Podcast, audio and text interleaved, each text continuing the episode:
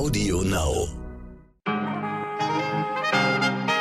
Einen wunderschönen guten Morgen, liebe ZuhörerInnen. Heute ist Dienstag, der 4. Januar. Ich bin Michel Abdullahi und hier ist für Sie heute wichtig mit unserer langen Version. Na, liebe Podcast-Community, was fällt Ihnen ein, wenn Sie hören gendergerechte Stadtplanung? Gendergerecht, also dass eine Stadt für alle Geschlechter und damit alle Menschen ausgelegt sein soll, klingt ganz selbstverständlich. Doch so normal ist das eben nicht. Äh, unsere Städte sind meist von Männern und damit vor allem für Männer konzipiert. Der Autoverkehr hatte lange Zeit die oberste Priorität und eine Mehrheit der AutofahrerInnen sind Männer. Ich glaube, wenn Sie ganz kritisch durch Ihr Städtchen laufen und mal überlegen, warum bestimmte Dinge so und nicht anders gebaut wurden, werden Ihnen sicherlich einige Absurditäten auffallen, ob Menschen mit Behinderung, Menschen mit Migrationshintergrund oder Kinder. Ganz viele Teile unserer Bevölkerung haben es in den Städten schwerer als andere. Darüber spreche ich gleich mit der Urbanistin Mary Dellenbaugh Losse. Sie berät Kommunen, wenn es darum geht, eine gendergerechte Stadt zu schaffen. Außerdem beschäftigen wir uns gleich mit dem umstrittenen Vorstoß der EU-Kommission, Gas- und Atomkraft als grüne Energiequellen einzustufen. Oha! Zuerst für Sie das Wichtigste in aller Kürze. Es geht heute um Corona und ums Geld. Die CSU-Landesgruppe im Bundestag hat ihre traditionelle Klausurtagung verschoben. Grund dafür sind gleich mehrere Corona-Fälle, unter anderem der Vorsitzende Alexander Dobrindt. Israel impft jetzt schon das vierte Mal. Alle Menschen über 60 Jahren können sich dort schon die zweite Auffrischungsimpfung abholen. Schön für Israelis, aber nur als Vergleich, die Impfquote in einigen afrikanischen Ländern liegt bei unter zwei Prozent. Das lasse ich jetzt mal so stehen. Die Inflationsrate in der Türkei steigt immer weiter. Nun liegt sie bei weit über 30 Prozent, teilte das türkische Statistikamt in Ankara mit. Durch den immer weiter steigenden Wertverlust der türkischen Lira werden besonders Lebensmittel und Transport für die Menschen in der Türkei teuer. Mehl und Hühnerfleisch wurden zum Beispiel um 86 Prozent teurer, Milch und Joghurt kosten rund 75 Prozent mehr. Wir bleiben beim Geld. Die Deutschen sind so reich wie nie. Die Gesamtheit der Menschen in Deutschland besaß 2021 und lassen Sie sich das mal auf der Zunge zergehen, 7,7 Billionen Euro an Geldvermögen. Das sind 7% mehr als im Jahr 2020, berechnet die DZ Bank. Die Gründe dafür sind, dass besonders viele Leute gespart haben, aber auch, dass mehr Leute in Aktien investieren. Allerdings, wie dieses Vermögen verteilt ist, dazu sagt die DZ nix. Nachdem über die Feiertage scheinbar eine kleine Corona-Pause gegolten hat, steht am Freitag die nächste Bund-Länder-Runde an. Das heißt, es stehen vermutlich neue Corona-Maßnahmen an, gerade im Hinblick auf die Omikron-Variante. Schon jetzt hat Bundesgesundheitsminister Karl Lauterbach angekündigt, dass die Runde sich die Quarantäneverordnung und wohl auch die Kontaktbeschränkung anschauen wird. Zum Beispiel könnte die Quarantänefrist verkürzt werden. Unklar ist bisher, ob nur für Kontaktpersonen oder auch für Infizierte. Länder wie die USA und Großbritannien haben das bereits vorgemacht und die Quarantäne von zehn auf fünf beziehungsweise sieben Tage verkürzt. Allerdings auch aus der Not heraus, weil so viele Menschen krank geworden sind, dass das öffentliche Leben beeinträchtigt worden war. Vor diesem Fall hatte der Corona-Expertinnenrat der Ampelregierung auch schon vor Weihnachten gewarnt.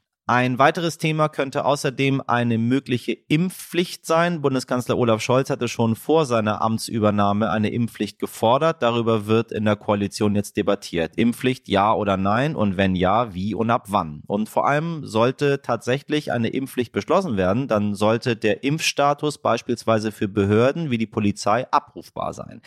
Aber wir sind ja immer noch in Deutschland Deshalb wird fleißig diskutiert, ob so eine Art Impfregister datenschutzrechtlich überhaupt möglich ist. Wie sehen Sie das eigentlich, meine Damen und Herren? Wie stehen Sie, meine lieben HörerInnen, dazu? Schreiben Sie das gerne an unsere Mailadresse heute wichtig.stern.de. Da würde mich mal Ihre Meinung interessieren. Sie wissen, dieser Podcast ist zwar immer meinungsstark, aber mit der Meinung von uns und Ihnen allen. Wir möchten, wir möchten ja miteinander diskutieren über das, was so anliegt im Land äh, und nicht hier, ne, über Pflichten und, und äh, Rechte äh, über den Kopf der Menschen entscheiden in unserer schönen Demokratie. Wir klappern heute ein klein wenig die gestern besprochenen Floskeln des Jahres 2021 ab, wobei äh, ich habe nichts von einem Instrumentenkasten gesagt, immerhin. Aber Sie ahnen es vielleicht schon, das nächste Thema ist das Stichwort klimaneutral. Mein Lieblingswort übrigens, klimaneutral. Die EU-Kommission hat nämlich am 1. Januar durchsickern lassen, dass Investitionen in Gaskraftwerke oder neue Atomkraftwerke als klimafreundlich eingestuft werden könnten. Großer Aufschrei in der Europäischen Union. Frankreich als großer Fan der Atomkraft findet das natürlich super. Deutschland findet die Atomkraft weniger gut, ist aber nach wie vor stark abhängig vom Gas. Ha! Und Österreich findet alles unmöglich und will direkt mal klagen. Sie sehen, das Thema ist nicht unkompliziert und innerhalb der EU ist man sich alles andere als einig. Deshalb habe ich mir die Lage von meinem Kollegen und EU-Korrespondenten Carsten Mirke erklären lassen. Carsten, was genau bedeutet überhaupt diese Einstufung, dass Geld, das in Atomkraft und Gas fließt, grün gelabelt werden soll? Also letztlich ist das Ganze ziemlich kompliziert, wie das Wort Taxonomie ja irgendwie auch schon andeutet. Letztlich geht es darum, dass man privaten Investoren im Energiebereich sagt, wenn ihr euer Geld anlegt, um damit moderne Gaskraftwerke zu bauen oder unter bestimmten Bedingungen eben auch Atomkraftwerke, dann sind das nachhaltige Investitionen. Die bekommen also sozusagen ein grünes Mäntelchen umgehängt. Am Ende ist es ein Kompromiss, dass jedes Mitgliedsland der Europäischen Kommission seinen eigenen Energiemix im Übergang zur CO2-Neutralität selber festlegen kann. Das heißt, die Franzosen werden ihren Strom mit Atomkraft gewinnen und die Deutschen dürfen es eben unter anderem mit russischem Gas über Nord Stream 2 in modernen Gaskraftwerken machen. So, Österreich möchte eventuell klagen. Wie groß sind denn die Chancen, diese Einstufung überhaupt noch zu verhindern? Also letztlich würde ich sagen, die Sache ist gegessen. Ähm, die EU wird diesen Vorschlag der EU-Kommission durchwinken. Deutschland kann da nicht viel ausrichten, weil es neben Deutschland eben nur vier weitere kleinere Länder gibt, ähm, die gegen die Atomkraft sind. Das ist Österreich, Luxemburg, äh, Dänemark und Portugal. Also das wird nicht reichen, um die Sache zu kippen. Und auch im EU-Parlament stehen die Chancen ziemlich schlecht, dass sich da eine Mehrheit finden wird, die gegen diesen EU-Kommission Kommission votieren wird. Dann gibt es noch eine Klage Österreichs, die wird dann am Ende vor dem Europäischen Gerichtshof landen. Aber die EU-Kommission in Brüssel ist sich da ziemlich sicher, dass da nichts anbrennen wird. Man habe das juristisch alles sehr genau geprüft und äh, man geht und sieht einer solchen Klage sehr gelassen entgegen. Also das Ganze geht so durch. Und wie steht unsere Bundesregierung dazu? Die FDP und die Grünen haben beim Thema Energie ja so, sag ich mal, einige Differenzen.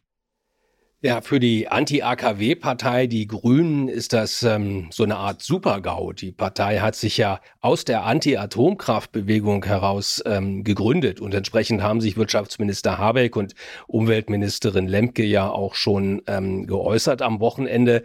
Äh, aber es wird eben zu nicht viel führen und auch ähm, SPD und FDP sind nicht wirklich happy, denn in Deutschland steigt man ja aus der Atomkraft aus. Gerade sind die äh, drei von sechs äh, noch bestehenden Meiler vom Netz gegangen. Ähm, und man sieht ein bisschen auch die EU-Kommission da beschädigt in ihrer Glaubwürdigkeit, was den Green Deal angeht. Aber bei der SPD, aber vor allem bei der FDP, ähm, da ist man halt auch froh, dass man ähm, auch weiterhin, wenn auch nur übergangsweise Gas verstromen darf und das eben auch als nachhaltig gilt. Jetzt muss man in der Ampelkoalition nur noch eine Sprachregelung finden, wie man damit umgeht am Ende, ob man sich enthält, ob man dagegen stimmt. Aber eigentlich ist das nur symbolisch, denn die Mehrheit für diesen Vorschlag der EU-Kommission, diese Mehrheit, die steht. Danke dir, lieber Carsten. Wir verfolgen diese Entscheidung und falls Sie, liebe HörerInnen, sich jetzt ganz grundsätzlich fragen sollten, was ist eigentlich das Problem an Gas und wieso ist Atomenergie nicht nur schlecht, dann kann ich Ihnen unsere kleine Energiereihe aus dem Dezember empfehlen. Das waren unsere Folgen 161 bis 165. In Episode 162 ging es ums Erdgas, in Episode 164 um Kernkraft.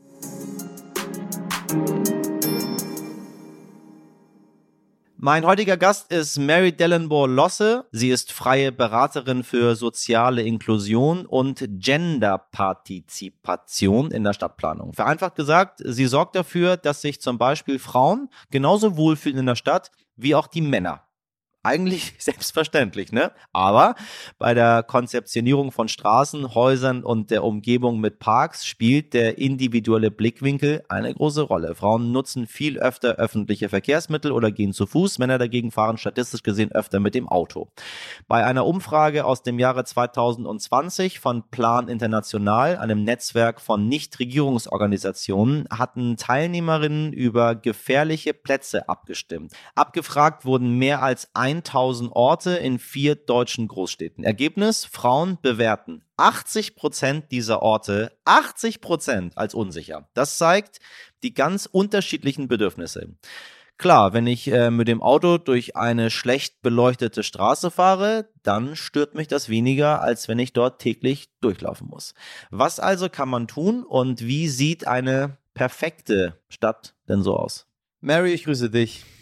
Hallo, meine, meine Kolleginnen haben mir gesagt, hast du Lust, ein Interview zu führen zu ähm, gendergerechter Stadtplanung? Und habe gesagt, ja, habe ich noch nie gehört in meinem Leben. Ähm, und ich möchte alles drüber wissen, weil ich ganz viele verschiedene Sachen im Kopf habe. Und dann habe ich mich ein bisschen reingelesen und dachte mir so, ah, kenne ich doch, aber noch nie mit jemandem drüber mich unterhalten. Also für all die, die jetzt ähm, zusammengezuckt sind äh, an den Empfangsgeräten, die sich denken, so Gott, der zwingt uns schon hier sein, sein Gender immer uns anzuhören jeden Tag und jetzt will er auch noch gendergerechte Stadtplanung. Äh, wir können ihnen die Angst nehmen, es ist was sehr Tolles. Erzähl mal. Ja, also die gendergerechte Stadtplanung ist eigentlich nur ein, ein nutzerfreundliche Stadtplanung. Äh, letzten Endes ist es so, dass äh, Frauen natürlich im Durchschnitt 51 Prozent die Bevölkerung sind. Ähm, die sind aber ganz oft äh, komplett weggelassen von dem Bild, die wir dann eigentlich haben als Planern und Planerinnen.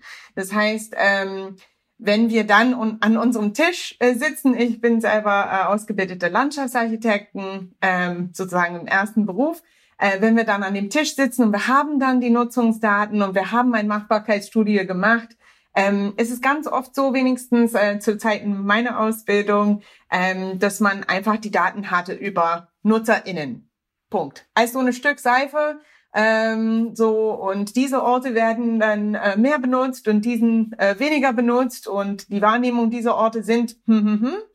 Aber wenn wir dann ein bisschen tiefer gucken und schauen, okay, was sagen Frauen und Männer zu diesem Ort, dann kommen die Antworten immer ganz unterschiedlich. Und, und das ist dann gerade die Gendergerechtigkeit.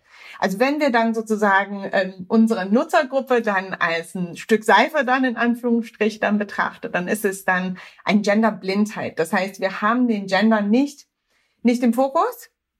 Und wenn wir dann aber die, die Daten erheben mit einer Genderbrille auf, äh, und, und auch eine Altersbrille und ein, äh, Enablekeitsbrille, ne? Also dann, dann heißt es auch, dass wir da ein bisschen differenzierter betrachten können und auch die Stadt freundlicher und, und nützlicher machen können, können für mehrere Menschen. Wie lange werden Städte von Männern schon geplant?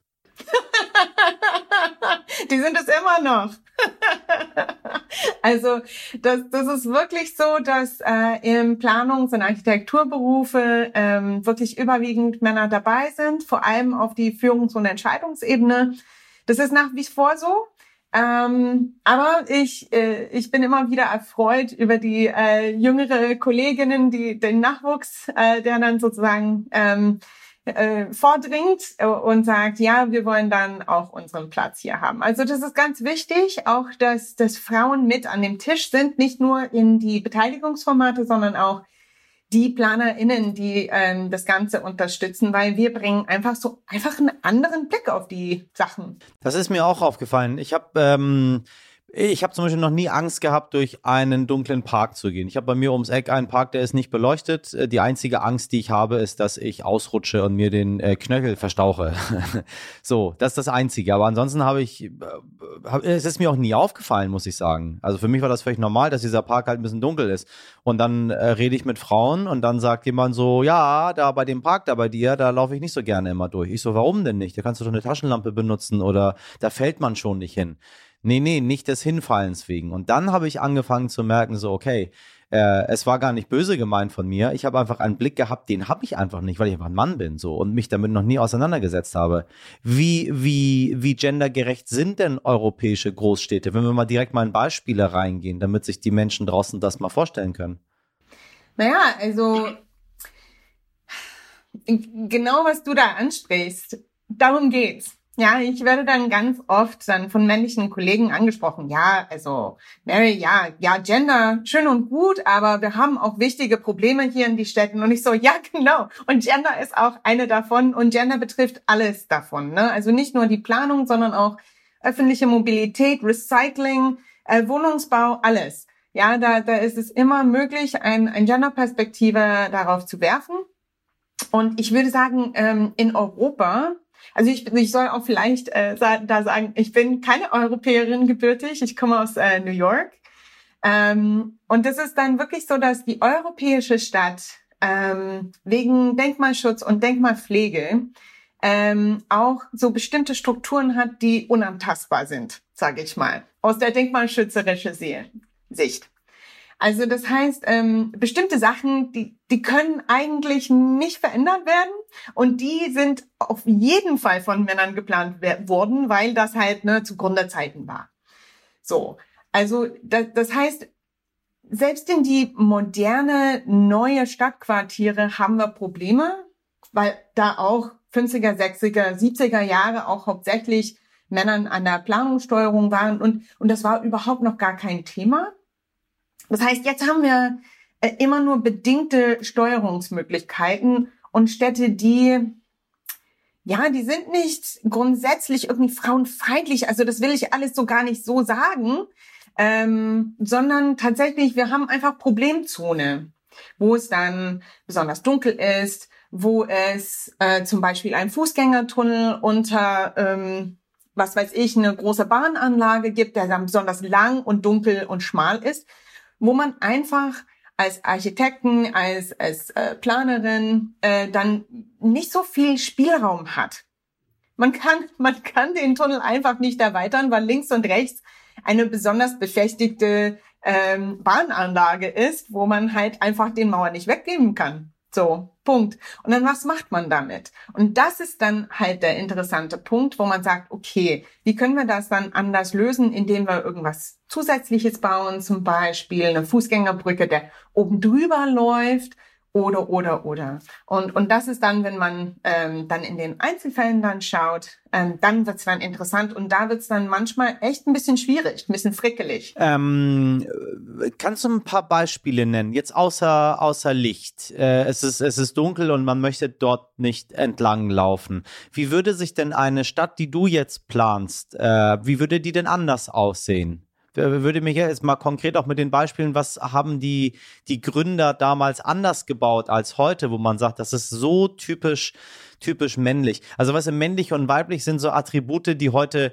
ähm, äh, die, die sind so, so aus einer ganz anderen Zeit belegt, so, ne? Der Mann hat da wahrscheinlich, keine Ahnung, ein, ein, ein großes Denkmal hingestellt oder ein, und eine Frau hätte da was ganz anderes hingestellt. Und darum geht's aber überhaupt nicht. Es geht gar nicht um Macht, es geht nicht um, um ähm, ich versuche jetzt hier meine Männlichkeit und mein Ego umzusetzen, nämlich ein besonders hohes Gebäude baue, äh, so, äh, nach dem Motto, wer hat hier den längeren, sondern es geht schon darum, dass sich eine Stadt grundsätzlich verändert. Äh, vor allem jetzt, wo immer mehr Menschen auch in Städte ziehen und der Wohnraum immer teurer wird, der Wohnraum immer knapper wird. Was, was machst du anders dann, wenn du jetzt, weiß ich nicht, mein Hamburg jetzt hier umplanen würdest? ah, ist lustig. Ich war dann auch gerade ähm, bei die Verdi Frau in Hamburg dann zur Gast und durfte einen, einen Vortrag zu diesem Thema dann auch halten. Also wenn wir über zum Beispiel ein, ein brandneues Quartier sprechen, der aus dem Boden gestampft wird, ähm, ein, ein Mann weil Männer viel häufiger mit dem Auto unterwegs sind. Denkt an Parkplätze, denkt an Parkhäuser, denkt an die öffentlichen Straßenräume, dass die groß genug sind für die Autos und so weiter. Und für Frauen, große Autos. Große Autos, ganz genau.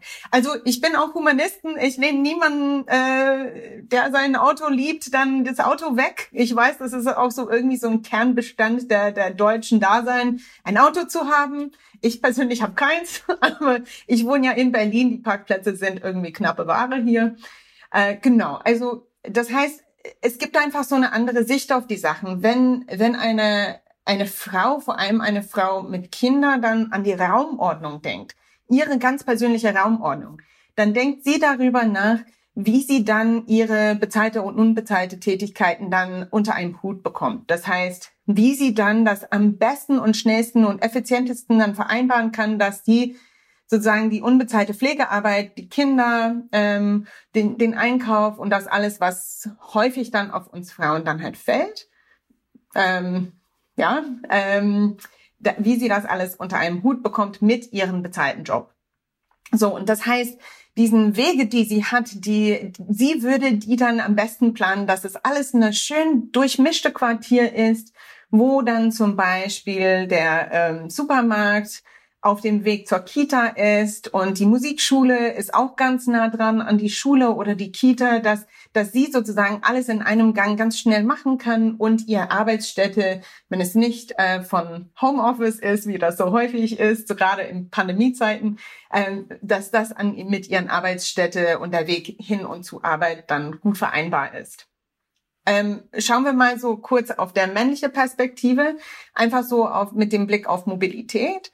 Ähm, Männer sind viel häufiger alleine im Auto unterwegs, einmal Richtung Auto, äh, einmal Richtung Büro und dann auch zurück. Gegebenenfalls Abstecker zum Verein oder für Hobbys, aber wirklich so diesen wirklich lineare Wegführung, wo die Frauen dann diese komplexe Wegeführung haben. Und das hat Bedeutung dann auch für die Stadtplanung.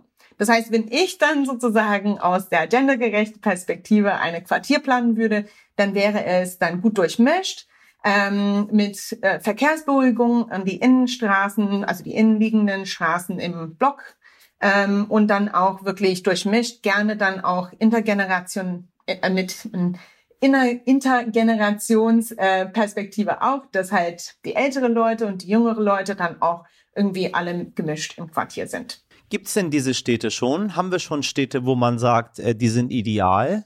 Ähm, also es gibt immer, gibt immer was zu äh, verbessern, sonst hätte ich keinen Job. das ist so. Ähm, also ich habe dann gerade ein sehr gutes Beispiel gesehen. Ich war gerade in Barcelona, äh, auch so für ein, äh, ein Meeting dann von dem Netzwerk zu diesem Thema, die ich begleite. Und da habe ich wirklich positiv aus, auf den Superblocks-Projekt von der Stadtverwaltung Barcelona dann geschaut. Also ähm, die Stadt Barcelona ist so quadratisch praktisch gut äh, sozusagen in deren äh, grundzeitliche Städteplanung. Das heißt, sie haben quadratischen Blocks und sie haben dann Superblocks daraus gemacht, in dem neun Blocks zusammengelegt werden und in die Mitte diesen neun dann halt Verkehrsberuhigung ist. Das heißt, wir haben dann, wo mal ein vierspurige Straße war, jetzt ähm, Bänke, Verkehrsberuhigung, ähm, aber auch ähm, Fahrradbügeln und äh, Spielplätze. Das ist wirklich interessant, was das macht, wenn man durch diesen Blocks läuft. Man sieht Menschen, die diesen Straßenlandschaften so richtig genießen und nutzen und auskosten, äh, indem die dann aber auch man sieht nicht nur Frauen mit Kindern unterwegs, sondern auch junge Väter. Und das ist auch ein Anzeichen dafür, dass diesen Nachbarschaften auch es ermöglichen, dass Menschen das Private, das Familiengeschehen auch mit die anderen Sachen, die sie dann äh, im Leben haben, dann auch besser vereinbaren können. Und dass diesen Arbeit dann auch besser geteilt werden kann. Ist das Urban Commons, worüber wir reden? es ist eine Art von Urban Commons, also Straßenlandschaften äh, können dann als eine Art Gemeingut gesehen werden. Ähm, was ich interessant finde, ist dann auch so dieses Beteiligung, was da passiert in diesen Räumen. Ne? Und auch so diesen, ähm, Freunde von mir nennen es Gemeinschaffen, was da passiert. Ne? Das ist so dieses Doing. Und man sagt, äh, Commons gibt's nicht ohne diesen Tat der Commoning, das Gemeinschaffen, dass man halt irgendwas schafft, dass man sagt, das ist unsere Nachbarschaft und wir kümmern uns drum, weil. Ja, und, und eben genau dieses, dieses ähm, immateriellen Gut ist so wichtig, vor allem für etwas jüngere Frauen, gerade in der Familiengründungsphase, weil Menschen brauchen Netzwerke, um sich irgendwie dann zu helfen, um sich zu supporten und, und gerade das ist in so einem Quartier dann gerade möglich. Ähm, eine Frage habe ich noch. Gibt es Gibt es das, dieses Phänomen auch in andere Richtungen mit den Städten? Also ich weiß nicht, gibt es auch äh, äh, rassistische Städte? Gibt es, also was, was, was, was beobachten wir in den Stadtplanungen, in dem, was wir vielleicht ein wenig falsch gemacht haben im Laufe des letzten Jahrhunderts, weil wir nicht alle Menschen mit einbezogen haben? Wir haben es ja in ganz vielen Dingen, wo man das jetzt weiß. Äh, äh, weiß ich nicht, in, in, bei Medikamenten wo man weiß, dass Medikamente meistens darauf ausgerichtet sind, dem Männerkörper äh, zu helfen und nicht dem Frauenkörper, die Dosierungen ganz anders sind und man jetzt mittlerweile drauf kommt, ah, so Crash-Test-Dummies, wissen wir auch, dass die, äh, weiß ich nicht, die sind meistens 1,83 groß, äh, wiegen 75 Kilo äh, und sind westeuropäisch, so. Äh, da sind auch ganz viele ausgeschlossen. Ähm, wie wird sich dahingehend die Stadt der Zukunft verändern, wenn einfach noch weitere Leute am Tisch sitzen? Würde, würde, würde eine afroamerikanische Frau, die am Tisch sitzt, vielleicht noch mal anders entscheiden als du, als Nicht-Afroamerikanerin? Auf jeden Fall. Auf jeden Fall. Also äh, und und genau genau deswegen ist es so wichtig, dass wir so viel Vielfalt am Tisch haben wie möglich. Also ich glaube, das, was so sich, sich gerade verändert äh, in, in diesen ganzen Gespräche, ist, dass wir sagen, aha, okay, wir waren so ein bisschen blind. Wir haben gesagt, ja, wir scheren das alles über einen Kamm. Äh, Menschen sind alle äh, sozusagen one size fits all. Äh, und das ist dann halt nicht wahr. Und jetzt schauen wir so ein bisschen mehr Nutzerinnengruppen spezifisch. Und wenn wir so schauen, dann ist es natürlich komplett anders. Die Stadt, also die Stadtteil, in dem ich wohne, äh, Friedrichshain in Berlin, ist komplett anders für einen Mensch, äh, der dunkelhäutig ist. Es ist komplett anders für einen Mensch im Rollstuhl. Es ist komplett anders für ein, ein Mensch, ähm, ja, also mit was weiß ich, äh, eine, eine Frau, ein Mann. Also das heißt, wir haben dann viele unterschiedliche Betrachtungsweise auf die Stadt, auf dem Stadtteil, auf die unterschiedlichen Orte da drin. Und ähm, die subjektive Wahrnehmung, die subjektive Wahrnehmung der Sicherheit und ob man diesen Ort mag oder nicht, die ist unanfechtbar den muss man einfach annehmen und äh, zuhören und sagen, okay, cool. Und was können wir dann aber machen, dass es dann auch für dich besser wird? Dich als eine Stadtbewohnerin von vielen. Und natürlich können wir nicht jeder Stadt perfekt machen für jeden Mensch, aber wir können es ein bisschen besser machen für allen. Das ist eine schöne Sache. Das finde ich gut. Mary, ich danke dir für das Gespräch und für das, für das, für das schrittweise kleines bisschen immer besser machen für die einzelnen Personen. Alles klar, vielen lieben Dank. Wir wollen Ihnen hier nichts aufdrängen, sondern eher neue Perspektiven auf die Welt und in diesem Fall auch auf Ihre Umgebung eröffnen. Wenn Sie also noch mehr über geschlechtergerechte oder eben auch ungerechte Dinge hören möchten, empfehle ich Ihnen noch unsere Folge 65 vom 27. Juli.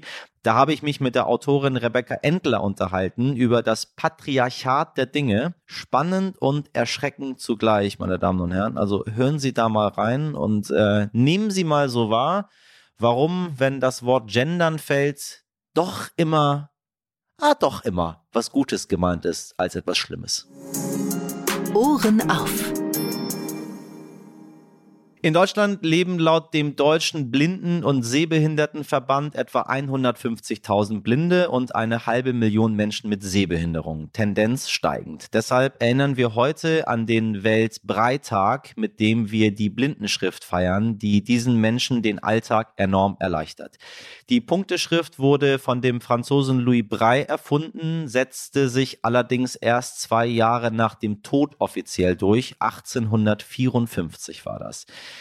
Die Breitschrift besteht aus sechs Punkten, drei in der Höhe und zwei in der Breite. Das sieht so ähnlich aus wie die Zahl sechs auf einem Würfel. Damit gibt es 64 unterschiedliche Möglichkeiten, Buchstaben, Zahlen und Zeichen darzustellen. Besonders die Digitalisierung macht es sehbehinderten Menschen im Alltag leichter. Für Sonderzeichen am Computer wurde die Schrift deshalb auf acht Punkte erweitert.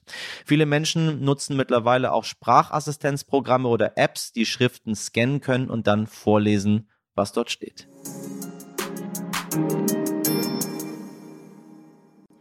Das war's für heute mit Ihrem persönlichen äh, Sprechassistenzprogramm aus der Welt der Nachrichten, denn im Grunde mache ich hier auch nichts anderes, als Ihnen äh, zu übersetzen, was da draußen so passiert. Wenn Sie mit der Qualität dieser Übersetzung zufrieden sind, freuen wir uns auch im neuen Jahr, wenn Sie uns Ihren Freundinnen und Familien weiterempfehlen, uns bewerten oder uns über unsere Mailadresse heute wichtig at stern.de eine kleine Rezension zukommen lassen. Die Autorinnen Ihrer Wahl heißen Sabrina Andorfer, Mirjam Bittner, Dimitri Blinski und Frederik Löbnitz. Das technische Feintuning stammt heute von Alexandra Zebisch.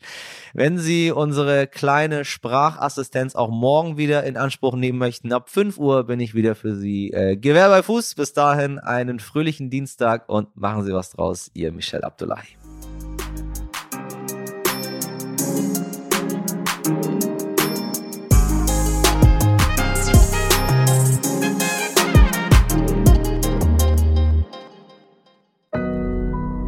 Audio Now.